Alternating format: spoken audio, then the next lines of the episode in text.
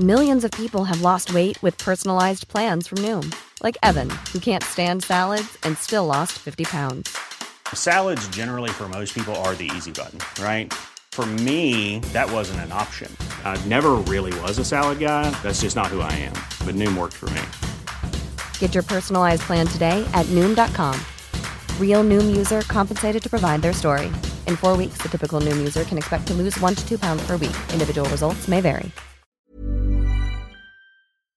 Doctor Benjamín Suárez es director médico de San, Sanulac Nutrición México, a quien yo le agradezco estos minutos de contacto con el auditorio del Heraldo Radio. Doctor Benjamín Suárez, gusto en saludarlo. Bienvenido. ¿Cómo estás, Jesús? Buenas noches a ti y a todo tu auditorio. Día Mundial del Corazón. Y creo que en México sabemos que las enfermedades cardiovasculares son la causa número uno de fallecimientos, pero creo que el COVID se ha colado dentro de esta lista y ya también ya rivaliza con las, eh, los padecimientos cardíacos. En nuestro país, ¿cómo andamos en esta materia, en padecimientos cardiovasculares que provocan la muerte, doctor? Tal como lo manejas, eh, los infartos, pues la enfermedad cardiovascular isquémica, esa es la primera causa de morbilidad y está dentro de las primeras 10 causas de muerte en nuestro país, como bien dices. Ahora bien, eh, en este momento, ¿cuál es la causa principal de, padecimiento cardiovascular que más afecta a la sociedad mexicana? la enfermedad isquémica del corazón, precisamente, está en la primera causa. De hecho, hay por ahí algunos estudios publicados por el Instituto Nacional de Cardiología que ponen a esta como la primera causa está publicado todavía a mediados o finales del año pasado, 2019, y vinculado directamente con problemas metabólicos como la causa de estas, estas situaciones, ¿no?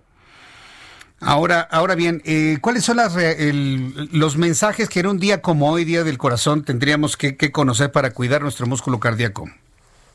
Muy bien, Jesús, es una excelente pregunta y creo que lo que debe quedarse con tu auditorio es que estas condiciones se presentan desde antes del nacimiento. Tenemos factores eh, familiares, factores genéticos que pueden verse potencializados si tenemos una nutrición inadecuada desde la vida in útero y los primeros dos años de vida que son cruciales para toda la eh, cimentación metabólica que vamos a tener. Actualmente México tiene el primer lugar a nivel mundial en obesidad y sobrepeso infantil y el segundo en adultos. Y esto nos lleva a que actualmente 30%, o sea, uno de cada 10 adultos es obeso. Y eso repercute directamente en problemas cardiovasculares y metabólicos. Entonces, pensemos que esto no es algo que se tiene que cuidar ya que está presente el problema, sino desde el principio de la vida con la alimentación que tenemos y obviamente cuidar todos los factores externos que pueden potencializar la huella genética que podemos tener. Eh, eh, eso es interesante, la, huella genética relacionada con los padecimientos. ¿En, nuestro país es más huella genética o estamos hablando de malos hábitos de vida o malos hábitos alimenticios, lo que están provocando las enfermedades cardiovasculares?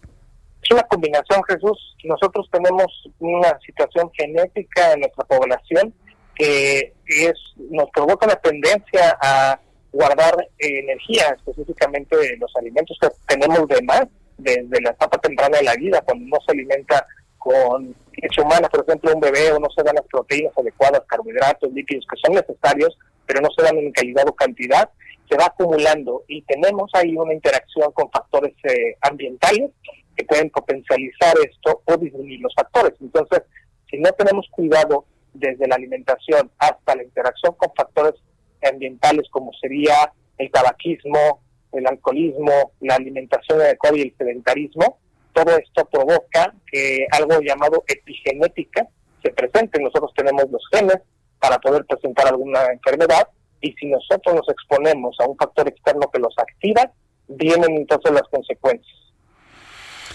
Bien, doctor Benjamín Suárez, ¿existe alguna plataforma donde el público pueda conocer más sobre salud cardiovascular, conocer, tener información y sobre todo aprender a cuidarse?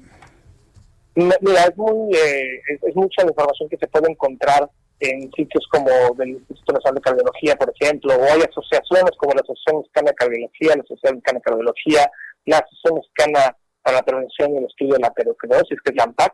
Todas estas eh, asociaciones tienen mucha información y se correlacionan mucho con la población y eso nos puede ayudar a, a dar también cierta línea para, para la población en donde pueden enterarse, ¿no? Pero lo más importante es siempre tener de cerca ah, la atención y la prevención con los el centro de salud o con los médicos que nos, que nos tratan. Es mejor prevenir que, que, que curar, ¿no?